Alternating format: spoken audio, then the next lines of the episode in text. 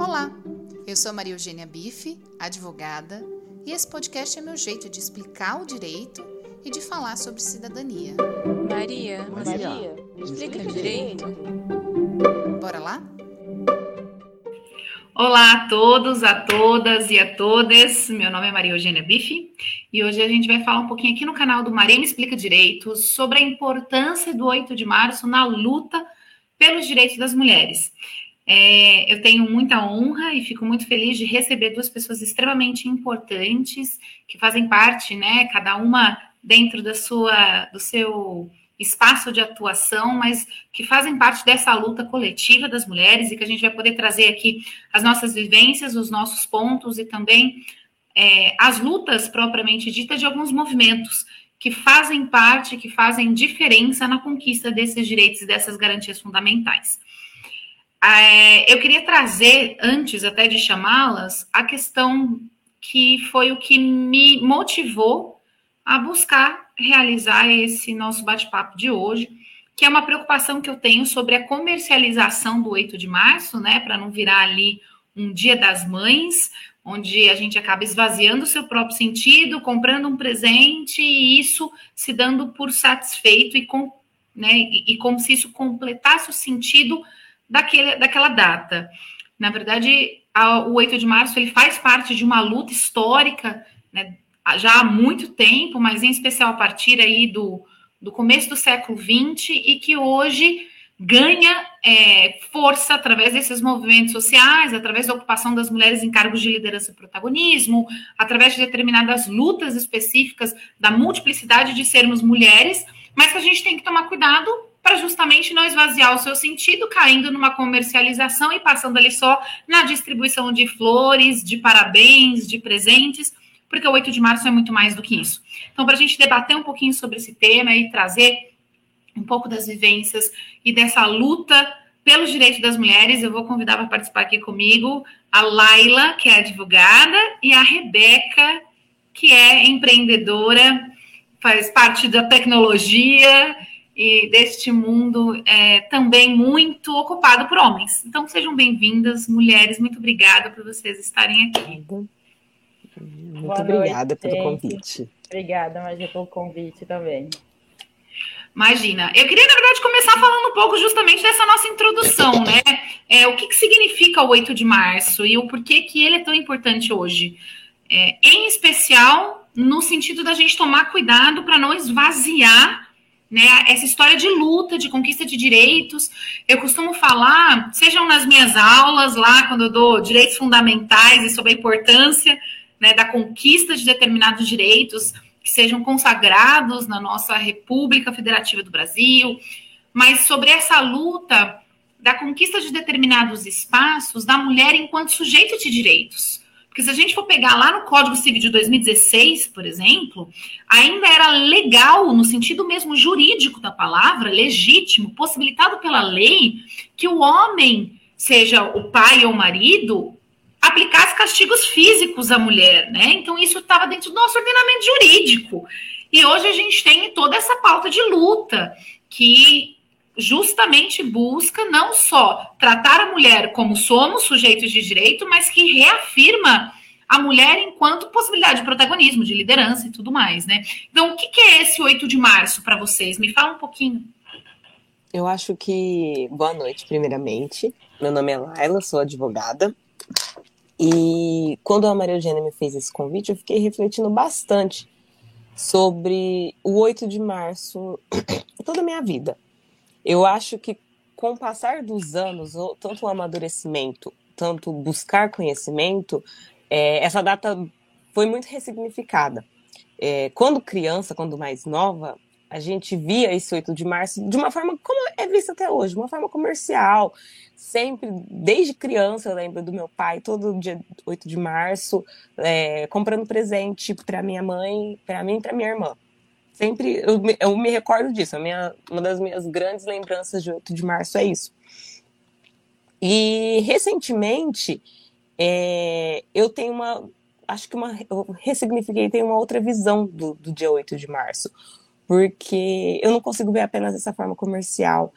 E eu fico muito incomodada quando eu vejo apenas essa forma de celebrar e é, lembrar da mulher e parabenizar a mulher apenas nesse dia e vivemos falas e acontecimentos e agressões e violência contra as mulheres todos os dias. E aí parece que o que eu sinto recentemente, recentemente eu digo assim, de uns anos para cá, é que é um dia que parece que toda a luta, tudo que acontece com a mulher é esquecido, a gente ganha flores, chocolate e a luta continua. No dia 8 de março eu até fiz uma postagem no Instagram que o dia da mulher, mas a noite não que a, era uma imagem de uma. O dia era uma mulher recebendo flores, e a noite é uma mulher andando à noite com as chaves, assim, segurando no punho para se proteger, porque não sabe o que pode acontecer. Então, eu tenho, como diz a magia, eu tenho muito medo dessa data acabando virando apenas comercial e até apagando um pouco toda a nossa luta. É, Pensando nisso, a gente até fica fazendo uma reflexão interna aqui, né? De como que era na infância e toda essa representatividade omissa que a gente viveu desde sempre. Gente, meu nome é Rebeca Cunha, eu sou empreendedora, atuo numa área extremamente machista, sou da área de tecnologia, trabalho com inovação, e hoje também eu consigo trabalhar com investimentos, então eu estou numa cena forte aí de empreendedorismo feminino. Eu tento trazer visibilidade para mulheres empreendedoras e tento auxiliar mulheres empreendedoras em situação de vulnerabilidade e também mulheres que querem empreender e têm condições e não sabem como. É, a Laia falando, me lembrei de várias coisas, né? E aí, quando a gente está na infância, desde a escola, ou o processo do primeiro emprego, estágio, que é aquela florzinha que você ganha, é aquele parabéns por você ser mulher. Aí, às vezes, o parabéns ele vem associado assim: parabéns, mas eu quero comemorar o dia do homem também. parabéns, mas a gente quer direitos iguais. É sempre vem uma piadinha, né, por trás de toda essa situação. É uma data que, se eu for olhar a trajetória dos meus 32 anos, parece extremamente comercial na maioria dos anos que eu já vivi até hoje, mas que eu tentei ressignificar. Agora falando um pouco da minha experiência ser mulher na minha área é diferente, né, de ser mulher na área de vocês. É, a gente enfrenta várias questões que são muito parecidas, a gente enfrenta preconceito, a gente é invisibilizada em muitos momentos, mas uh, o que aconteceu comigo antes, o que não acontece tanto hoje, eu acho que às vezes por questão de protagonismo e de estar um pouco mais exposta no cenário, né, você acaba sendo reconhecida e as pessoas elas transformam o preconceito de uma forma um pouco diferente. Antes era uma coisa muito forte, muito presente. Eu até já tinha comentado um pouquinho com vocês antes da gente entrar ao vivo. É quando eu fazia parte de uma reunião, por exemplo, a minha opinião era que menos contava. Quando eu fazia parte de uma reunião e eu tinha o meu sócio que estava indo junto comigo, as pessoas perguntavam para o meu sócio sobre uma coisa que eu estava explicando e o projeto era meu e eu era gestora do projeto mas a minha opinião não importava. Então, mesmo que eu tivesse ali como líder, como eu não tinha reconhecimento ainda, não tinha, as pessoas não sabiam quem eu era nem o meu nome, elas inviabilizavam ali toda a minha atuação profissional, que na maioria das vezes o resultado vinha por causa da minha atuação. E isso me faz lembrar de uma coisa que é muito importante que a gente tem que tomar cuidado. As mulheres, para tentarem chegar em algum lugar, elas acabam se martirizando muito e elas se forçam a viver realidades que são super extremas, em condições insalubres, para poder serem reconhecidas. Então, assim, eu já perdi as contas de quantas vezes eu tive que trabalhar horas assim que eu não consigo nem dizer para vocês, às vezes virar 24 horas para atender projetos e demandas para receber um pouquinho de reconhecimento. Enquanto várias pessoas na minha área, por serem do sexo masculino, não precisaram fazer metade do que eu fazia e já recebiam alguma visibilidade. Então, é, é, isso é um problema que aconteceu comigo, acontece com várias mulheres que eu conheço, mas acredito que deve acontecer em várias áreas. É como se a gente fosse obrigada a se forçar a viver uma realidade extremamente estressante e, assim, dar conta de tudo, entendeu? Sem poder dar um surto, porque senão você é louca, você não dá conta, você está sendo muito sentimental e está criando uma cena sabe? Às vezes você tem que dar conta de toda uma situação, além de dar conta da estrutura de casa, dar conta de uma estrutura financeira ganhando menos do que outras pessoas. Então, assim, é uma reflexão que a gente precisa fazer. Então, a data de 8 de março, ela era comercial para mim, porque eu vivi isso desde a minha infância. Não é mais uma data comercial, porque eu tentei ressignificar. É, triste, né, a gente se forçar a ressignificar, às vezes, alguma coisa, mas a gente tem que fazer isso para continuar forte. E para poder trazer para muitas outras mulheres que hoje eu consigo comunicar que a gente precisa é, comemorar as nossas conquistas, mas a gente não pode esquecer que a gente está muito longe do modelo ideal de qualquer coisa que a gente está batalhando diariamente. Então, é uma data para lembrar que se eu tenho força, outras mulheres precisam ter forças, eu preciso impulsionar quantas eu conseguir em conjunto comigo, ou mais longe do que eu possa chegar, porque sozinha a gente não vai a lugar nenhum, e se a gente não favorecer aí que elas consigam chegar em algum lugar, não faz sentido a luta, né, gente? Não é sobre mim, não é sobre vocês, é sobre todas nós. Então, é, é. resumindo, é mais ou menos isso do que passou aqui Rebeca, você falou tanta coisa que, eu, que seria super importante, eu acho, a gente destrinchar um pouco nessa, nessa nossa luta histórica, né? Porque eu acho que tem o processo do, do da ressignificar, né? Do ressignificar uhum. essa data, que todas nós, eu acho que passamos. É, porque é justamente isso, é um pouco do que a Laila tinha dito, né? Sobre eu também me lembro de quantas vezes eu recebi um parabéns e uma flor do meu pai, do, sabe, de um chefe no estágio, na faculdade, no colégio, e aí você sai com aquele docinho, com bombom, e não necessariamente, é importante a gente dizer, não é, não é que isso seja ruim, uhum. é que a gente não pode acabar nisso o significado do 8 de março. Que seja apenas né? isto, né? Diminuir Exato. a luta, diminuir tudo, né? Então, assim, a gente sabe que existem pessoas, existem movimentos que falam: não, não me entreguem flores, eu não quero. Mas o porquê que esse movimento existe, né? Qual é o sentido dele existir? É muito mais sobre assim, não adianta você me entregar flor um dia, e como disse a Laila também sobre o que ela postou nas redes sociais, que é assim, né? Que é, o dia da mulher é o dia da mulher, mas a noite não, né? Então, assim, eu recebo um parabéns agora, mas daqui cinco minutos eu estou vivenciando uma forma de violência. Eu estou sendo silenciada pelos meus colegas de trabalho. Eu ainda tenho medo de andar na rua sozinha. Eu acabei de receber a flor no meu trabalho no horário comercial, das seis, sete horas da noite. Todas as mulheres têm medo de, de caminhar até o ponto de ônibus para voltar para casa. Então é que a luta é muito mais do que isso, né? De, de, simplesmente entregar uma flor, simplesmente dar, dar um chocolate. E não, voltando a falar, eu, eu entendo movimentos que, que contrariam e questionam essa essa celebração, essa parabenização, mas é que o buraco é muito mais embaixo, né? Tem muito mais o que discutir e consertar. E eu acho que tem, tem um ponto super importante que a Rebeca falou aí no final, que é, é essa luta ela é coletiva. E se a gente não se deparar e não começar a ter essa consciência de que o alcance dos direitos das mulheres não sou eu, Maria Eugênia, chegar até lá, mas sim as mulheres, na sua pluralidade, ter esse espaço garantido e seguro de conquista de direitos, de ocupação, de garantias, a gente não está fazendo uma luta para as mulheres, porque a luta ela não é individual. Obviamente que a gente tem, aí é importante a gente retomar, por exemplo, pontos de vistas históricos, né? Mulheres que fizeram histórias na nossa é, diferença na nossa história de conquista de direitos, de protagonismo, e que sim, na verdade, são inspirações e que, obviamente, já, já são marcos fundamentais. Vou puxar a sardinha aqui, até porque, como a Laila está aqui, eu acho legal a gente falar de uma vivência que a gente teve com relação à eleição da UAB, por exemplo, que é uma entidade de classe que a gente representa enquanto advocacia e que nos representa enquanto advocacia, mas que em 90 anos nunca teve uma mulher na presidência. Né? Aqui em Ribeirão nunca teve, e não teve oportunidade, assim, teve oportunidade, mas acabou não escolhendo por isso, né? Mas lá na, na OAB de São Paulo, estadual, foi pela primeira vez em 90 anos. Então, assim, isso é um marco importante que a gente precisa saber. Só que, assim, essa luta não vai adiantar muito, não vai ter é, não vai ter um significado muito forte se essa for uma mulher agora e só daqui 90 anos a gente vê a próxima.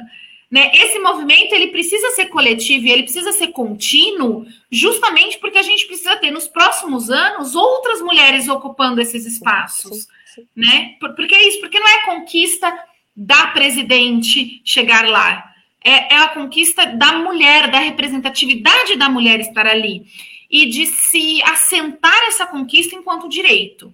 Então, assim, se só daqui 90 anos de novo a gente tiver uma outra mulher, deu errado, é, sabe? Não deu certo. Uhum. Por mais que a gente tivesse tido a primeira mulher lá, isso não teve uma continuidade no sentido real de uma conquista é, de garantia. Então, acho que é, a análise que a gente precisa fazer sobre uma luta coletiva é fundamental. E dentre esse aspecto, é importante a gente considerar as diferenças que existem entre as mulheres. Porque senão a gente acaba universalizando o conceito de mulher, e essa universalização acaba caindo, nesse caso, em nós, enquanto mulheres brancas, por exemplo. Então, eu vejo as minhas dificuldades, eu vejo as minhas. É, os meus desafios e interpreto que todas as outras mulheres sentem vivenciam as mesmas questões, e não necessariamente assim. Algumas das minhas dificuldades não são as mesmas da Laila, por exemplo, no que diz respeito a esse aspecto, e uhum. algumas dificuldades dela eu nunca vivenciei e não vou vivenciar. Só que eu preciso reconhecer que existe. E essa luta coletiva precisa considerar essa diferença. E essa diferença vai do que é o racial, do que é, é, a sexualidade, né? Do que é a identidade de gênero, Sim. do que é a classe social, do que é o conhecimento técnico e acadêmico, do que é todas as outras é, todos os outros marcadores e eixos sociais que compõem né, a mulher e que compõem a sociedade, que compõem o ser humano. Então, eu acho isso super fundamental. Mas eu acho que a luta feminista hoje está caminhando para ser um pouco mais inclusiva. É, por exemplo, igual que nós falamos do, do 8 de março. Ao meu ver, é uma data assim, muito complexa para mim. Porque a, a, luta do 8 de março começou com um movimento de mulheres em 1909, se eu não me engano, uhum. e buscando o direito ao voto mas era o direito ao voto apenas para as mulheres brancas, que enquanto as mulheres estavam lá reivindicando seus direitos, quem estava cuidando das suas crianças, das suas casas, eram as mulheres negras. E apesar delas estarem brigando e lutando por uma paridade de gênero, era uma paridade de gênero entre homens brancos e mulheres brancas. E hoje em dia, eu, eu acredito muito, sou feminista, luto pelo feminismo negro, mas a, hoje em dia eu, eu vejo dentro do, do, da luta feminista pessoas com um pouco uma visão um pouco mais genérica, que não, que não somos iguais, buscamos o mesmo ideal, assim como começamos a, a live, mas temos vivências diferentes. A luta feminista de uma mulher branca é, hétero cis é totalmente diferente da minha e totalmente diferente de uma, uma mulher trans.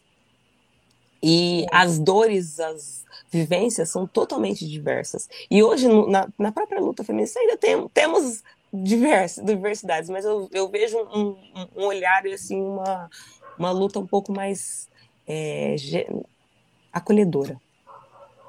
É verdade. Eu, eu acredito que tem um, um, cenário mais acolhedor. Eu, pelo lado que eu tô, que eu convivo com muitos homens, eu acho que agora, na, no meu meio, a gente consegue puxar e ajudar e trazer mulheres, a gente consegue ter grupos que promovem, sabe, a nossa inclusão, a nossa visibilidade, que promovem nosso acesso aos direitos. Aí eu estou falando de uma área super técnica, onde além de você ser lésbica, você já ser invisibilizada na vida e às vezes você é invisibilizado na sua atuação. Então, eu Sim. também enxergo que tem avançado e que hoje a gente tem mais algumas portas abertas. Uhum mas falta bastante coisa. Mas ainda é na minha pouco. visão, falta, falta, porque olhando no meu cenário de empreendedorismo também, tem muita mulher que está querendo empreender e que precisa disso, porque enxerga isso como uma possibilidade de fonte de renda e sair de uma condição de extrema vulnerabilidade. Hum, hum. Rebeca, Mas... deixa eu fazer um... Perdão. Pode falar. Não, pode falar. É, você disse essas oportunidades que você vivencia na tua, que você vê na tua área, é, são oportunidades reais ou são cotas ou aquela necessidade de, ai, vamos colocar uma mulher aqui para ficar um pouco mais inclusivo. É, eu digo que o que nós celebramos e estamos muito felizes de hoje termos uma mulher na presidência da OAB de São Paulo, mas precisaram de ter cotas nas eleições, tanto raciais quanto de gênero. Então, foi uma eleição muito inclusiva, mas ainda assim foi necessário cotas para que fosse uma eleição inclusiva, né? Então, por isso que eu estou te perguntando, se na tua área é, está abrindo mais o caminho para mulheres por abrir mesmo ou uma Oh, forçada é, necessidade. O acesso à informação facilitou que a gente tivesse mais mulheres entrando na área de tecnologia, que a gente tivesse aí mais mulheres tendo acesso à informação para se tornarem empreendedoras, né? São dois mundos que às vezes são complementares, mas também são separados. Facilitou. A informação ela facilitou com que as mulheres conseguissem aprender e se colocar lá. Só que sim, a gente tem que fazer esses movimentos onde a gente facilita o acesso. Uhum. Na minha empresa, eu tenho que fazer isso. Eu não tinha mulheres trabalhando comigo. Então, eu criei vagas específicas para estagiárias, criei vagas específicas para conseguir contratar mulheres para a minha área. Então, sim, a gente ainda tem que fazer isso. Sim. Eu te falo que no meu meio, eu vejo hoje muitas líderes. Coisas que, se você falar para mim, eu te falo, cinco anos atrás eu não via tantas. Eu via vários líderes e eu convivia com todos eles, mas quase não tinham mulheres no mesmo posto que eu estou hoje, com o mesmo uhum. cargo, com a mesma possibilidade. Então isso aumentou, mas é nessa situação que você descreveu mesmo. A gente tem que fazer. Mas eu acho que existe. É, desculpa, eu acho que existe é, uma, uma busca, porque assim. É indispensável, é, é, é indispensável a gente analisar o nosso cenário a partir da perspectiva da desigualdade porque ela é certa, ela é um fato. Existe desigualdade entre homens e mulheres. Por mais que na legislação e na nossa luta por direitos do ponto de vista formal, né, os escritos legais, eles estabelecem a igualdade, mas do ponto de vista prático, existe é. muita desigualdade por, uma, por inúmeros fatores. Questões culturais, questões históricas, né, dificuldades estruturais, institucionais, várias, vários elementos. É, então, a gente precisa partir da premissa da desigualdade. Existe desigualdade de acesso, de vários fatores. Então, quais seriam os mecanismos, as ferramentas que a gente pode tentar tornar um pouco menos expressiva essa desigualdade? São políticas afirmativas. Não existe outra forma. Sim. E essas políticas afirmativas, elas estão tanto do campo de vista público quanto no privado. Então, existem responsabilidades e corresponsabilidades, né, compartilhadas mesmo, do setor público e do setor privado, para tentar diminuir essa brecha da desigualdade. No setor público, a gente percebe que, por exemplo, é, vou dar alguns exemplos aqui bem, bem simples do que eu acredito que poderia ter sido, poder ser feito, né?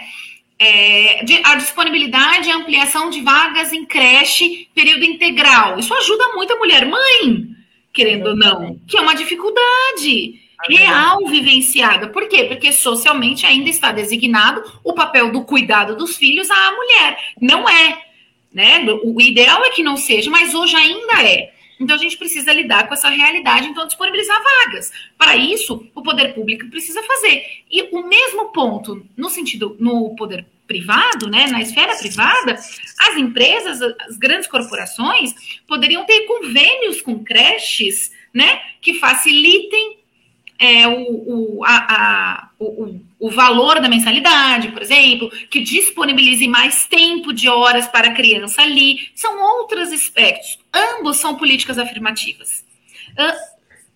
Públicos e privadas. E assim a gente tem um monte. Eu acho que as cotas é uma delas. E uhum. as cotas, elas precisam existir em ambos os, os as esferas no poder público, e aqui a gente tem um monte, a, que a gente vivenciou lá na UAB, que a, a Laila trouxe, né? que é uma política que teve uma política de cotas para que as eleições acontecessem, e mesmo assim, é, é assim, é nítida que, na verdade, as pessoas estão ali ocupando um espaço, infelizmente ainda, quase que por obrigação, porque a gente percebe que existiram movimentos né, que só colocou mulheres, só colocou gente preta, porque se não colocasse não ia sair candidato. Existem movimentos que se preocupou realmente com isso. Mas a gente teve um cenário aqui em Ribeirão, por exemplo, que das quatro chapas, né, três não tinham mulheres na cabeça. Né? Assim, como que você não coloca uma candidata? Por exemplo, dando um exemplo, porque foi o, o, o exemplo que eu vivenciei muito na, na, na, minha vida, né? Prática, assim, no dia a dia. Mas tantos outros exemplos a gente pode dar. Isso é uma política é, do campo de vista privado. Por quê? Porque a OAB é uma instituição que, apesar de ter as suas atribuições junto às esferas é, é, públicas e as lutas aos direitos públicos também, ela é uma instituição de uma representação de classe, ela é uma organização privada, né? A mesma coisa acontece numa vaga de emprego, como a Rebeca falou, ah, eu tive que abrir espaços específicos, senão eu não teria. Senão a, é, chega a parecer, porque não é uma seleção natural, mas não, não é. Mas na hora que você vai recebendo, né, e a gente sabe que no, no setor privado, quantas perguntas são feitas para mulheres que não se cogitam a ser feitas para homens? Né? Você tem filhos? Pretende casar? Com quem você deixa seus filhos? É, qual que é o, pretende engravidar? Porque são, são perguntas que te colocam numa determinada posição que, para o setor privado, parece ser né, é, inferior ou dificultoso o trabalho da mulher naquele setor. E do ponto de vista público, no mesmo sentido, as cotas precisam uhum. acontecer. Então, a gente tem que ter cotas também no setor público para outras esferas.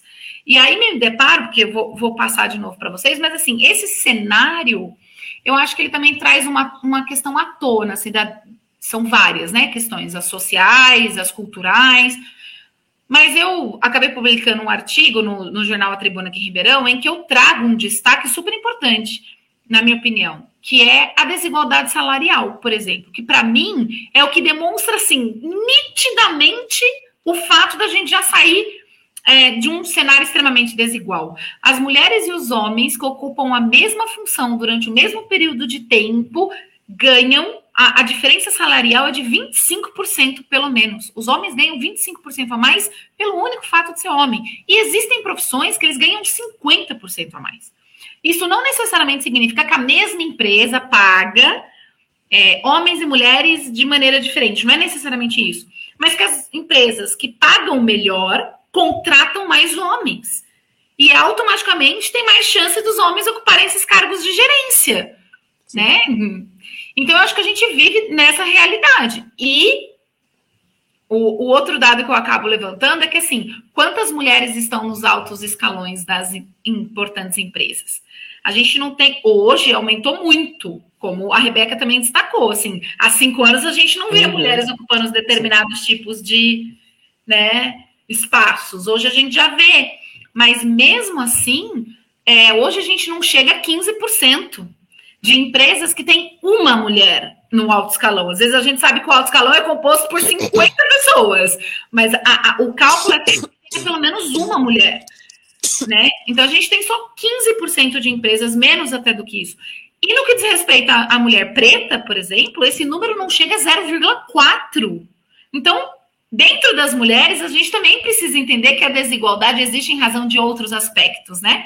Mulheres com deficiência, a gente não tem nem dado para saber se mulher com deficiência ocupa algum cargo de liderança. Então, se a gente não levar em consideração essas partir da ideia de que existe essa desigualdade, a gente não vai conseguir nunca alcançar essas diretrizes e essas lutas para todas as mulheres e para diminuir né, essa brecha que é o que é um trabalho, acho, contínuo, né? Sim. E aí, aí é que entra o papel fundamental que a gente tem que ter. A gente tem que puxar as outras. E a gente tem que facilitar o acesso para que as outras também cheguem lá. E chegar lá onde, Rebeca? Sei lá, chegar no cargo de gestão que a gente conseguiu, chegar na possibilidade de ter um salário igual ao de um homem que está ali no mesmo local que ela, chegar à possibilidade dela sair da linha da síndrome da impostora e começar a acreditar no potencial dela. A gente tem que desenvolver habilidades tanto técnicas quanto humanas. E como que a gente faz isso? Dando condições de acesso. É, cada uma de nós que chegar em determinado local ou posição, que a gente tenha voz ativa para poder falar com outras mulheres e por mulheres, que a gente possa fazer nossa parte. Essa é um, uma das questões mais importantes. A gente tem que trabalhar em conjunto, porque senão as coisas não avançam. Tem avançado, a gente já evidenciou isso, todo mundo aqui já falou sobre isso, acho que isso várias mulheres devem perceber também no mundo, mas ainda não é suficiente. É como a Laila perguntou, a Rebeca, é, é de tal forma? Não, você tem que dar acesso e condições. Porque a triste realidade, na, na minha área, gente, ainda falando da tecnologia, as meninas têm medo e eu te falo isso, eu coloco que existe uma vaga com tal e tal qualificação, não aparece um currículo de mulher. A partir do momento que eu crio uma vaga que digo que é especial e que vai ter espaço para que mulheres possam vir, aprender e se desenvolver, eu recebi vários.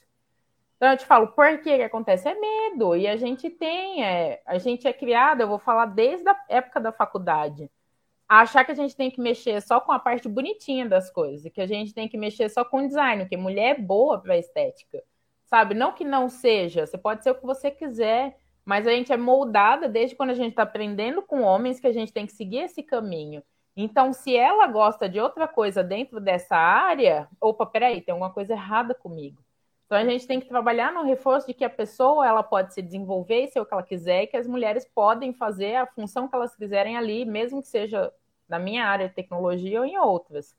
Na verdade é que é todo um processo aí traumático que a gente vem vivendo e que tem que ir reformulando e dando condições de acesso. É medo da rejeição, é né? Já está acostumada que, que vai receber ou não, principalmente uma área majoritariamente masculina. Para que, que eu vou sair da minha casa? Para que, que eu vou me candidatar a essa vaga que eu sei que eu não vou conseguir? E é o pensamento de muitas e muitas e muitas mulheres. Isso que não voltando a falar, apenas né? pensando em mulheres, em mulheres brancas héteros, pensando em mulheres pretas, mulheres gordas, mulheres com deficiências, trans, que têm barreiras ainda muito maiores. Então, muitas vezes é, é, é melhor nem arriscar, porque sabe que não vai conseguir, que aquele lugar não é, não é seu. É. Chega a ser é. desesperador, é. né? Eu vou confessar para vocês que na semana passada eu acompanhei é, a conquista muito importante de um determinado espaço por uma mulher, uma amiga. Uhum. Não vou expor a situação porque eu não pedi permissão para isso, mas, gente, eu chorei tanto. Assim, chorei tanto com isso. Não estou dizendo que é um espaço de, de sabe, uma puta visibilidade. Não, mas era o espaço que ela queria alcançar. E aí, sabe por quê que foi tão, tão importante isso? E para mim, que tô aqui, não, não fui eu que conquistei, foi ela, sabe? É o sonho dela. Mas é porque teve uma hora que eu falei isso para ela, eu falei assim: nós somos tão condicionadas a já acreditar que a gente não vai conseguir. Sabe, nós somos condicionadas a isso, né? Assim, parece que aquele lugar não me pertence aquele lugar não é o meu lugar. Aquilo que a gente está falando é um sentimento, é, é uma falta de sentimento de pertencimento que não, não nos foi desenvolvida. Então, às vezes, a gente luta, luta, luta, só que a gente está acostumada a receber o não. A gente se acostuma com o não na cara. Né? A gente vai. Qualquer coisa que a gente vai querer fazer, a primeira perspectiva que a gente tem é do não. Porque a gente também já vivenciou desde criancinha muitos nãos, né? o não, você não pode, não, esse brinquedo não é para você. Desde sempre, a nossa formação é essa.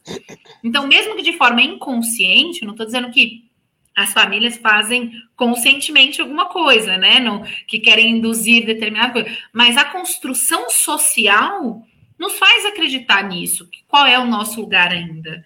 E, e aí eu vou trazer mais um pouco que a Rebeca falou logo lá no começo.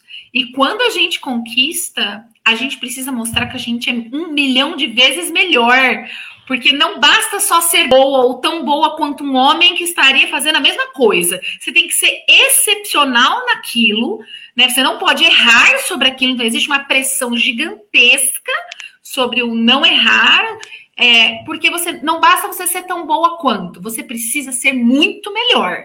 Porque aí você passa a ser um pouco digna de ocupar aquele espaço. Aí você ocupa aquele espaço, você tem é 24 horas você provando para você e para o mundo inteiro sim. que sim, você está ali por uma conquista, né, por uma luta que você Claro, da sua ancestralidade, de um monte de outras coisas que estão envolvidas nessa luta, mas assim, você está ali porque você é competente, não porque você dormiu com alguém, e não porque você não sei o quê, ou não, ou o tempo todo aquela é, tentativa de deslegitimar, assim, ela não vai aguentar o tranco. Uhum. Né? Quantas vezes eu já não escutei isso? Né? Você está à frente de projetos, você está fazendo as coisas, e aí é a primeira coisa. E eu estava fazendo uma entrevista essa semana, inclusive, que eu levei uma moça comigo que está me ajudando e tal, isso aqui, a gente está fazendo vários projetos juntas.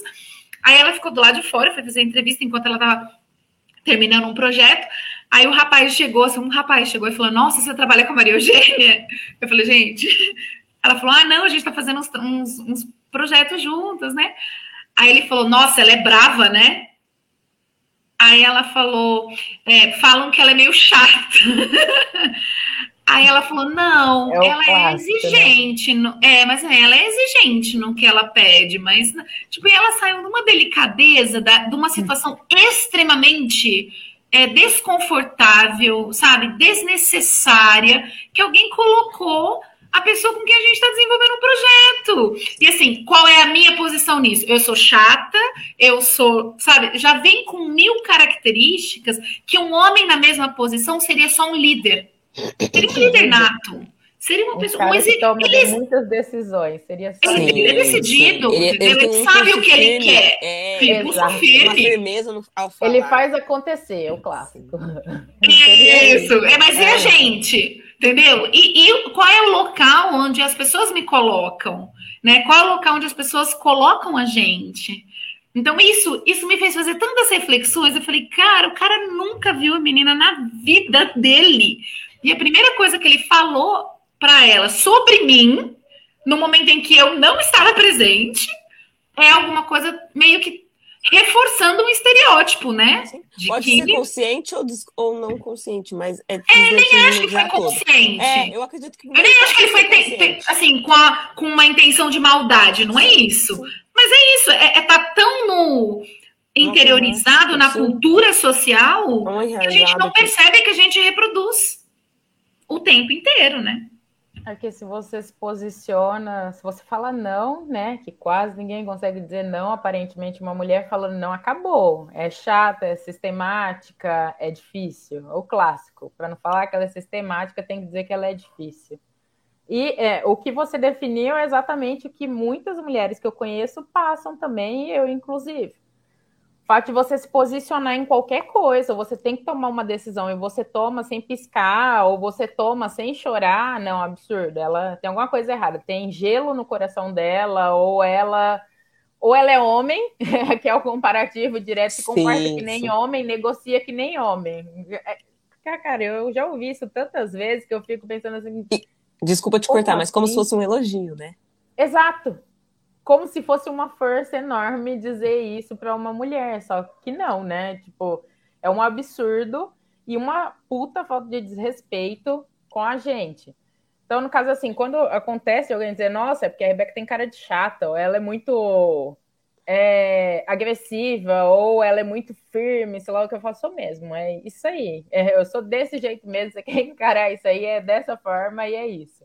Uma das coisas que aconteceu comigo recentemente, gente, que eu acabei de lembrar foi: eu estava numa mesa para decidir sobre um investimento. Tinham praticamente 10 pessoas, eu era a única mulher. E o meu sócio estava comigo. Eu falei não para o investimento, eu não ia fazer, a gente já tinha decidido que não ia fazer. Pergunta quantas pessoas receberam uma tratativa negativa. Nenhuma. Mas eu, eu recebi mensagem depois.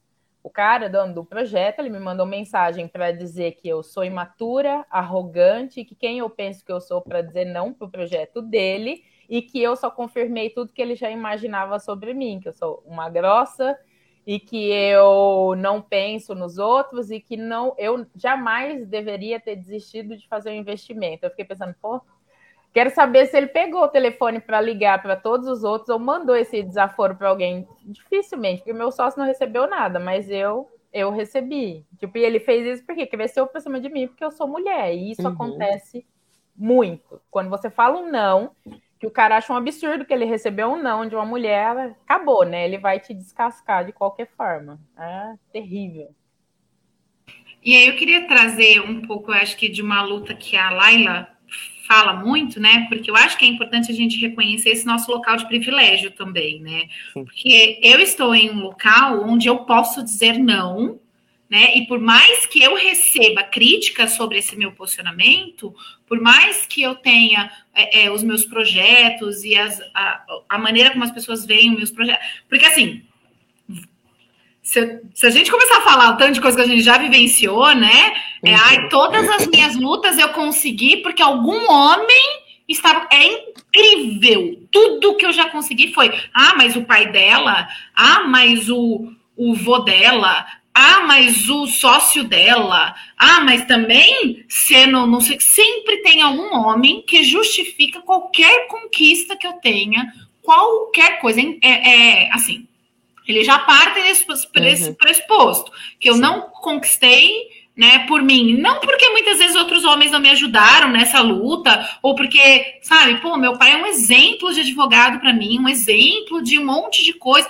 Ele me passou e me ensinou conceitos éticos maravilhosos. Então, claro que eu tenho nele um espelho e eu fico muito feliz e reconheço o privilégio de ter um pai que me apoia diante de um monte de família que sequer pai tem na certidão de nascimento. Uhum. Então, assim, óbvio que eu, eu reconheço isso. Agora, é, uma coisa é ele me apoiar, outra coisa é eu conquistar, porque ele né, conquistou por mim. É quase como assim, eu não tive trabalho nenhum, quem fez foi ele, entendeu?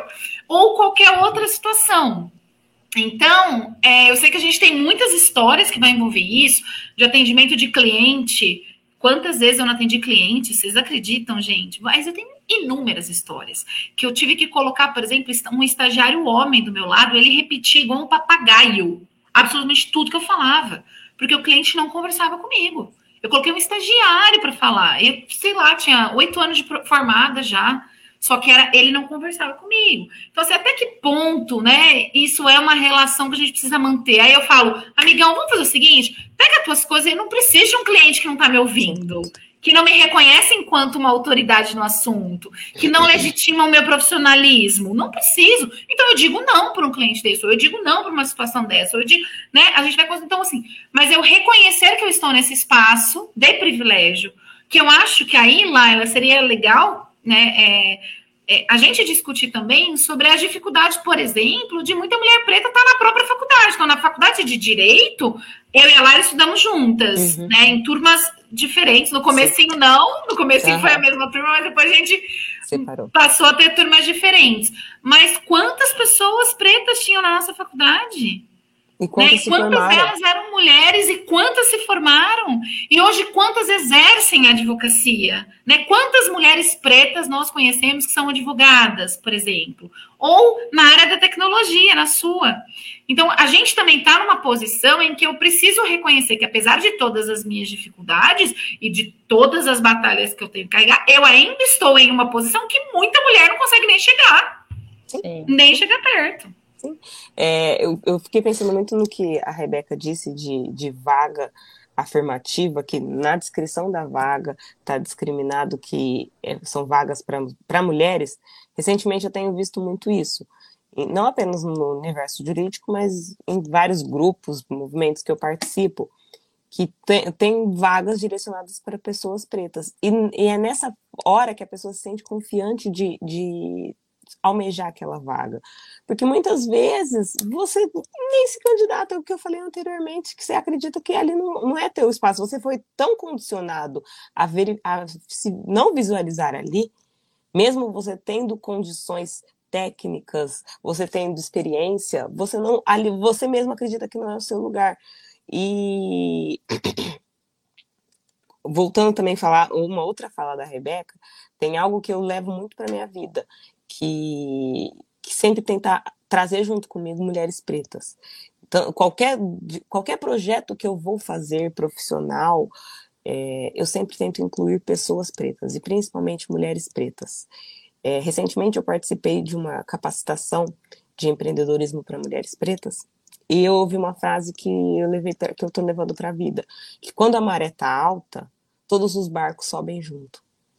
Então é, é algo que eu busco e eu acredito e eu tento sempre fazer na minha vida de sempre trazer junto comigo outras pessoas pretas, porque reproduzindo uma outra fala da Rebeca, nós mulheres temos que provar nossa capacidade duas vezes.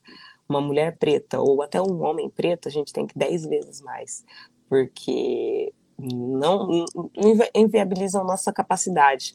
É, eu digo por mim, como a gente pode falar, eu posso falar N situações que eu vivenciei nesses anos de formada, mas quando eu chego para atender um cliente ou um cliente chega até o meu escritório, a, un... a, última coisa que ele vai pensar é que eu sou advogada, que eu irei representá-lo, ou então numa audiência que eu estou ali no papel de advogada. Então, é, eu tenho sempre que é, reforçar a minha presença, a minha capacidade e o porquê eu estou ali.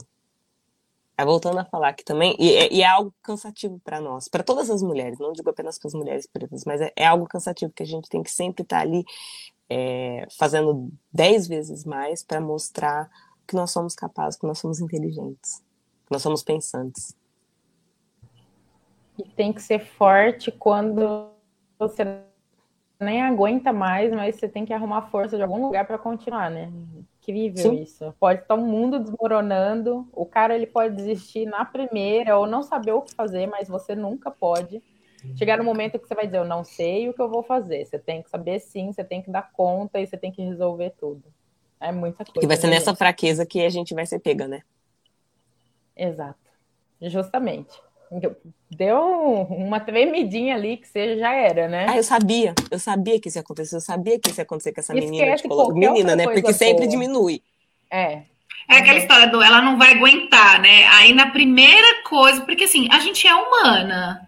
Então a gente tem as nossas fraquezas, a gente tem as nossas dificuldades, a gente tem nossos dias difíceis, a gente tem. E eu acho que existem outros elementos no, na construção da mulher na sociedade que, por exemplo, impõe a ela determinados é, papéis, como a gente estava dizendo, o papel do cuidado, o papel do cuidado das pessoas e da casa, que dificultam muito realmente determinados tipos de conquistas de espaço, né? Saiu uma outra pesquisa que fala que a mulher gasta no mínimo o dobro de horas com cuidados do que um homem.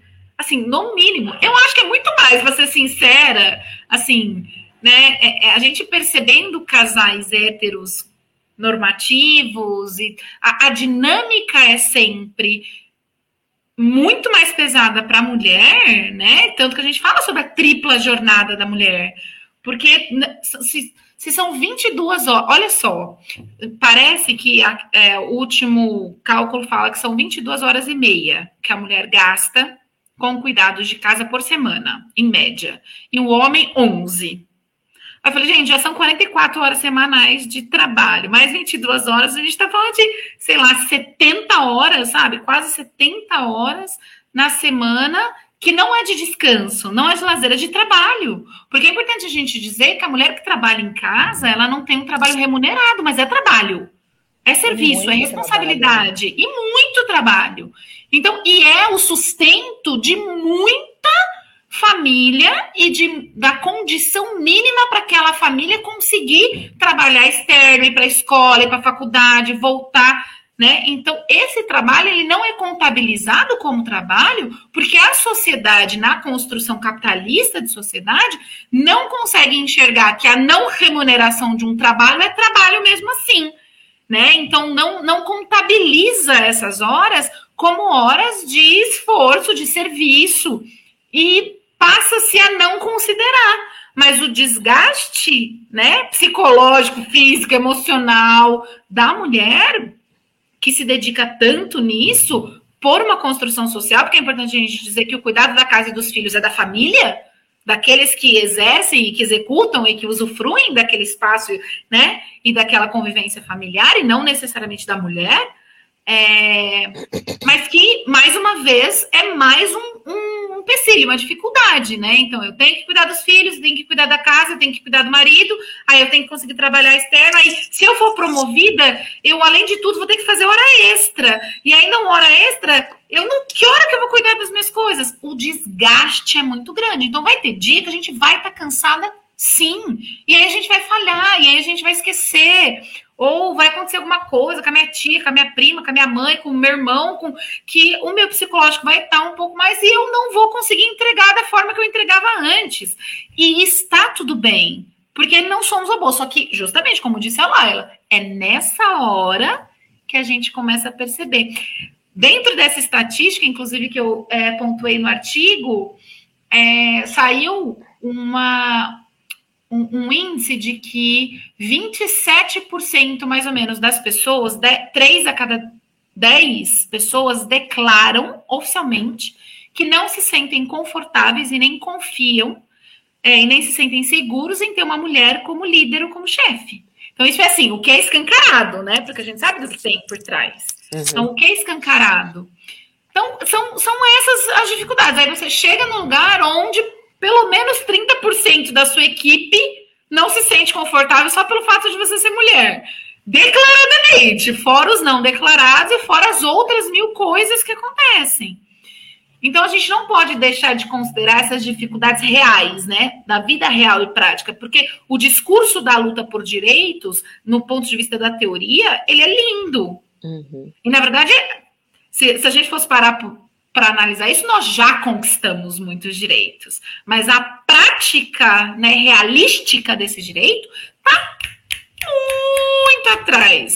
Mesmo considerando os nossos privilégios, né? Eu, por exemplo, considerando os meus privilégios, mesmo assim as dificuldades são inúmeras. Aqueles que não têm ou que têm menos acesso a determinados direitos que eu consigo conquistar em virtude de onde eu sou e quem eu sou no universo, tem muito mais.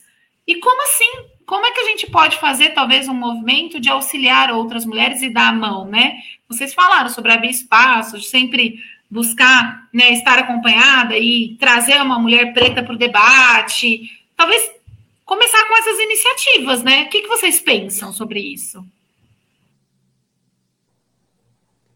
Sim. Eu acho que a gente tem que, que abrir a oportunidade e é como eu já falei antes. Se a gente tem um espaço, por menor que ele seja, para poder falar de alguma coisa, apresentar alguma coisa, falar de uma ideia, por que não abrir espaço para que outras pessoas possam fazer a mesma coisa? É, eu, quando comecei a empreender, eu nem sabia direito como fazer isso, eu não tinha condição financeira nenhuma, muitas vezes eu não tinha nem o que comer. Então, eu me sinto é, num dever humano e meu mesmo, um princípio próprio meu, em que eu preciso levar outras pessoas em conjunto comigo. É uma premissa básica da minha existência. Não estou falando que ninguém tem que fazer a mesma coisa, porque não existe essa obrigatoriedade. Mas veja, é tudo muito difícil. Não é porque foi difícil que você tem que deixar difícil o caminho da outra pessoa. É, agora, estando aqui, que eu ainda quero ir para outros lugares, por que, que não eu não posso abrir uma porta e dar uma oportunidade? Por que, que a pessoa precisa passar pelo que eu passei? Não, vamos lá, eu quero fazer um incentivo, eu quero abrir aqui a chance de você aprender o que eu não consegui aprender antes, eu quero te ensinar o que ninguém me ensinou, eu quero poder é, ajudar de alguma forma. Então, assim, é, a trajetória difícil pode ter me ajudado a enxergar isso, mas é, é, o lado humano. Eu acho que por ser humana, eu preciso ajudar outras pessoas a passarem por isso. Então, não sei te falar. Eu acho que a consciência, claro, a gente precisa ter. A gente tem que ter consciência de onde a gente está e de que a gente precisa ajudar outras pessoas. E falando da questão de mulheres, acho que formou comigo duas pessoas, duas mulheres. Das que entraram, a maioria desistiram na turma. Não fica é um ambiente muito hostil, é muito difícil. É, eu lembro quando eu ganhei a minha primeira premiação, eu estava numa iniciação científica, que eu ganhei porque o projeto foi muito bem reconhecido e eu ganhei, uma, eu ganhei mil reais na época, que fez diferença na minha vida assim, a um nível astronômico, porque eu não tinha dinheiro nem para pagar meu aluguel.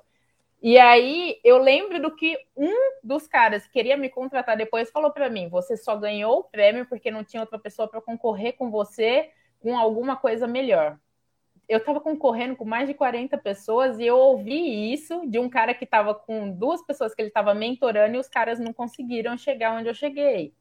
Então, tipo, por que, que eu vou querer que uma mulher passe por isso? Não quero, cara. Vamos dar chance para que ela pule por esses caras ridículos, passe direto por eles e não tenha nem que ouvir nenhuma dessas coisas, né? Então, assim, eu acho que é um direito que a gente tem que é, abrir portas para quem precisa. A gente não tem que dificultar nada, a gente tem que dar acesso e, dependendo do posto que a gente está, do lugar que a gente está, a gente tem que facilitar sim. Então, pessoas que têm visibilidade, protagonismo, que conseguiram subir de alguma forma, que têm condições financeiras, elas têm que ajudar as outras. Assim, se vão querer ajudar, não sei, mas é uma premissa da minha vida e que eu gostaria que as pessoas que pudessem também compartilhassem disso. Concordo totalmente com, com você, Rebeca. Eu estava aqui pensando, é, principalmente na tua área, mesmo se você não tivesse essa visão, essa forma de, de buscar, incluir e ajudar quem você puder, você por si só já, já empodera e encoraja muitas mulheres. Porque ver uma mulher no protagonismo que você atua e está hoje, sem fazer nada, você já está inspirando muitas pessoas.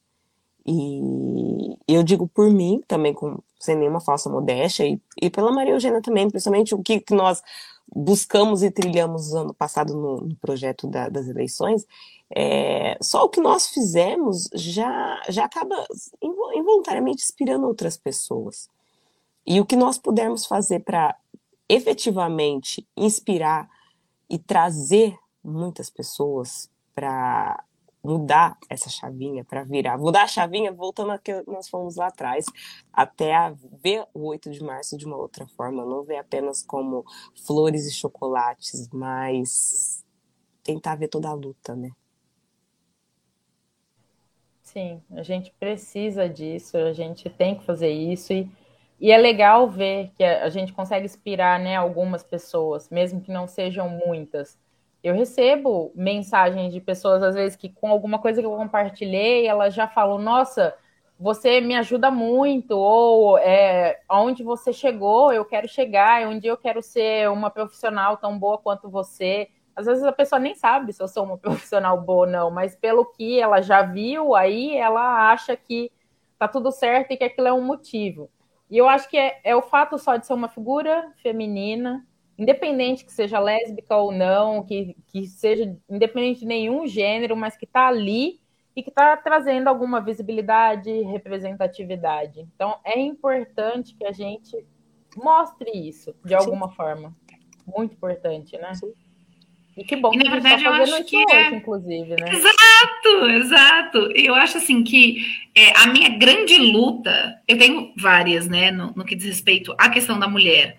Porque eu acho que ter a consciência sobre a luta coletiva é uma delas, então identificar as diversas formas de sermos mulheres e lutar pelos direitos de cada uma, cada uma delas é sim essencial, né? Então, existem muitos aspectos sobre a, sobre a luta das mulheres, da qual eu tento carregar, e cada vez mais eu busco compreender melhor isso e agregar na minha luta outros significados para que isso faça sentido real, né, para a sociedade, porque é aí que está o ponto. Porque o meu principal, talvez assim, um dos meus principais objetivos na luta das mulheres é que a gente consiga compreender que essa luta é uma luta da sociedade porque enquanto ainda houver essa desigualdade de acesso a direitos, de conquista de espaços, nós estaremos é, de, é, é, atrasando o próprio desenvolvimento social. Né? Então, não é uma luta das mulheres, é uma luta em que nós, mulheres, somos protagonistas, mas ela precisa e ela é uma luta social onde todas as pessoas precisam estar envolvidas. Então, essa consciência, ela não deve partir só e exclusivamente das mulheres, das feministas, dos grupos. Não, ela é uma luta que precisa partir de todas as pessoas: homens, mulheres, pessoas não binárias, lésbicas, bissexuais, transexuais, homossexuais, heterossexuais, pretas, índias, indígenas, né? É, quilombolas, pessoas com deficiência, mulheres brancas, é, homens pretos, homens brancos, e assim é, é, da sociedade, daquilo que compõe a nossa humanidade. Então, isso para mim é uma. É assim, se eu tivesse que, né, buscar um ponto de, de real ideologia dentro da minha luta, é essa. É que a própria sociedade compreenda que a luta pelo direito das mulheres, que o feminismo, que a ocupação desses espaços e a diminuição das desigualdades, ela é uma luta de todas as pessoas. Né? Então, assim, nós somos, óbvio, protagonistas e temos aqui dentro da luta do lugar de fala, né, o, o que a gente vivencia, porque as violências, sejam elas da onde for, a gente falou até de algumas aqui, ampassando, né? Mas a gente falou de algumas, mas existem tantas outras. Se a gente fosse focar esse nosso papo em assédios, a gente aqui teria mais milhões de horas para discutir sobre o que nós já vivenciamos uhum. e o que pessoas ao nosso redor já vivenciamos. Outras formas de violência, sejam as físicas, as sexuais, as patrimoniais, né, as morais, as psicológicas, as virtuais. Quantas vezes a gente não vivencia né, é, violências por sermos mulheres? Então, termos ou, temos outras questões também, mas é, considerar que a gente só vai conseguir sair e mudar esse cenário de forma verdadeira e real, e aí construir uma sociedade justa, uma sociedade participativa, uma sociedade verdadeiramente democrática, quando toda a sociedade entender que a desigualdade de gênero é um problema e a gente precisa lutar para diminuir essa brecha e acabar com é, essa desigualdade, né? Buscar essa paridade, buscar equidade de gênero e garantir acesso a direitos a todas as mulheres. Então, isso para mim assim, é o ponto fundamental. E aí resgatar a ideia do 8 de março, de ser uma luta de toda a sociedade, que não se basta na flor, né? Ela não pode acabar na flor. Eu acho que isso, para mim, resume parte bem significativa da, da luta que eu carrego como a luta pelos direitos das mulheres, né? É a luta pelos direitos da sociedade, né? É uma luta por isso, por a gente não ter esse espaço. A flor, né? E não sou contra a flor. Se quiser me dar flor, eu aceito flor no dia 8 de março. Mas é que é muito mais do que isso, né? Sim. Tem que vir uma flor, mas tem que vir muito mais significado por trás, né? Sim, eu, eu é tem, muitas vezes me irrita o 8 de março por isso, porque eu vejo é, pessoas, caras que são extremamente machistas, homofóbicos, e aí no 8 de março faz aquela homenagenzinha, faz aquela aquele presente, mas todo mundo sabe que bate na esposa, que faz N situações, que desmerece a colega de trabalho, sabe? E muitas vezes me, o 8 de março acaba me, me irritando um pouquinho por isso, pela comercialização e pela perca do seu real e grande significado.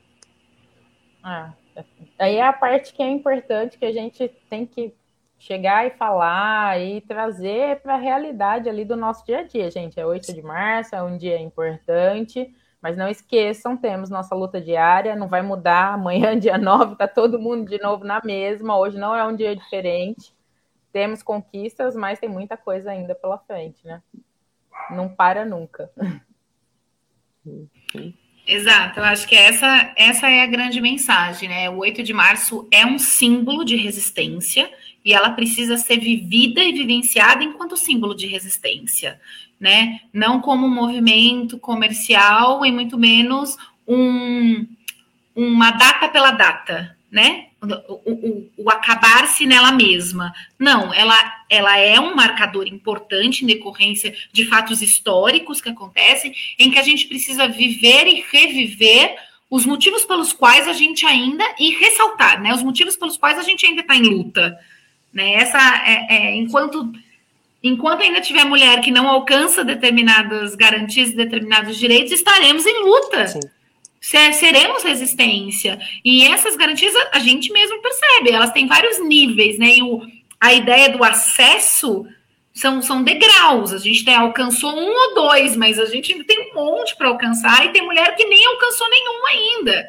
Então, essa luta, do ponto de vista prático, ela é essencial, ela precisa ser revivida no, no 8 de março, eu acho que é para isso que ele existe, é para se mostrar enquanto símbolo de resistência.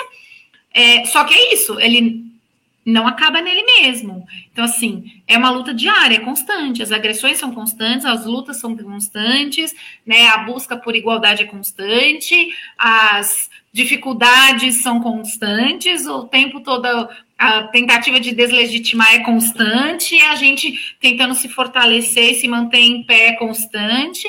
E daí também a importância da gente estar junto, porque na hora que eu cair, eu preciso ter gente para me ajudar a me segurar e a me levantar, né? Então falar, tá, ok, caiu, todo mundo cai, quer ficar um pouquinho aí? Quer chorar um pouco? Tá tudo bem. Mas aí chega uma hora e fala, agora é hora da gente levantar, porque a gente tá junto, conta comigo né? Conta comigo nesse momento. Então, para mim, um dos papéis fundamentais também, tanto do 8 de março, mas quanto da luta das mulheres, é a gente poder e saber que a gente pode contar com a gente. Sabe? A gente olhar a outra mulher como uma amiga, como um ponto de apoio, e não como uma inimiga, como alguém que está competindo comigo, como alguém que. Não, não. É, não é bem por aí. A gente precisa ampliar os nossos acessos e não né, cortar ou diminuir ou podar a possibilidade de florescer, né? Trazendo a flor, eu acho que mais nesse sentido, pelo uhum. menos a uhum. partir da minha perspectiva, como um florescer da mulher e da, da luta por determinadas conquistas, em vez de podá-la, né? E, então eu acho que que tem um pouco da, da nossa parte individual também de estender a mão, sabe? Falar, vamos juntas. Se precisar cair, tudo bem. Se precisar chorar, tudo bem. Mas se precisar um ombro, estamos aqui. A hora que você quiser levantar, a hora que você puder levantar, eu vou estar tá aqui te segurando, sabe? Eu acho isso a briga é nossa. Hum. É isso. É, aos poucos estamos fazendo isso, né? Espero que a gente continue sempre fazendo um pouquinho desse movimento. Estender a mão é muito importante. Muito importante para facilitar o acesso. Porque às vezes, mesmo tendo acesso, se ninguém vai lá e puxa ou mostra o caminho, a possibilidade, ainda assim fica difícil de que a pessoa se mova ou ache que ela pode ir por aquele lugar, né? Então a gente sempre vai ter que agir dessa forma e facilitar para que outra pessoa chegue lá também. E que bom Sim. que vocês têm essa consciência. fiquei muito feliz, gente, de estar aqui hoje. Gostei bastante, viu? Também. Eu também, eu agradeço imensamente essa oportunidade. Obrigada, acho que por essa troca, é, por encontrar esses pontos comuns, né, a, é, nos universos que nos circulam e também reconhecer as diferenças e a partir daí também lutarmos em conjunto a partir dessas diferenças, reconhecendo como diferenças, mas enquanto uma luta por uma por uma conquista muito maior, né? E vou aproveitar, né? Então, e pedir para vocês falarem um pouquinho aí das redes sociais, apesar de no Instagram a gente já ter marcado vocês e tudo mais, mas se quiserem falar um pouco das redes sociais, falar um pouco é, do trabalho, divulgar um pouco quem é, né, quem é vocês e o que vocês podem e, e buscam fazer. Acho que é uma oportunidade, um espaço que vocês estão livres. E já mais uma vez agradeço, porque eu fiquei muito feliz e saí daqui, eu acho que mais fortalecida do que antes desse nosso papo. Obrigada mesmo. Muito obrigada. Agradeço o convite, é, agradeço a oportunidade, agradeço de poder conhecer a Rebeca, que eu não conhecia anteriormente, e nos identificar como disse a Magê, apesar de vivências diversas, mas que temos um ideal que compartilhamos. Que eu fiquei muito feliz de ouvir isso de vocês, de sempre buscar incentivar, trazer mulheres junto de nós, que é algo que eu, que eu sempre prezo para mim na minha vida e que fiquei muito feliz de que vocês também têm essa, essa vivência. É, acredito que só isso. Gostaria de agradecer a oportunidade, a noite. E é isso. Muito obrigada, meninas. Eu agradeço imensamente também. Foi um prazer conhecer você, Laila. E foi bom conversar com vocês. Acho que a gente conseguiu aprofundar bastante hoje aqui. Falar de pontos que eu acho que eu nunca tinha compartilhado nem com a Maria Eugênia, eu também não te conhecia, e a gente tem muito em comum, né? Apesar de termos realidades aí muito distante, às vezes de atuações distantes, né? Fiquei muito feliz mesmo, é um tema que eu gosto bastante de falar. Eu, no que eu puder ajudar, eu quero sempre poder impulsionar mulheres, principalmente para o empreendedorismo, porque é a minha área de atuação principal. Então, assim, me coloco à disposição. Se houverem próximas, podem me chamar. Eu vou gostar bastante de participar. Então, só tenho a agradecer mesmo por hoje. Espero que a gente consiga né, impactar de alguma forma positiva quem vai assistir esse vídeo em algum momento. Espero que as pessoas tenham gostado também. Obrigadão, gente.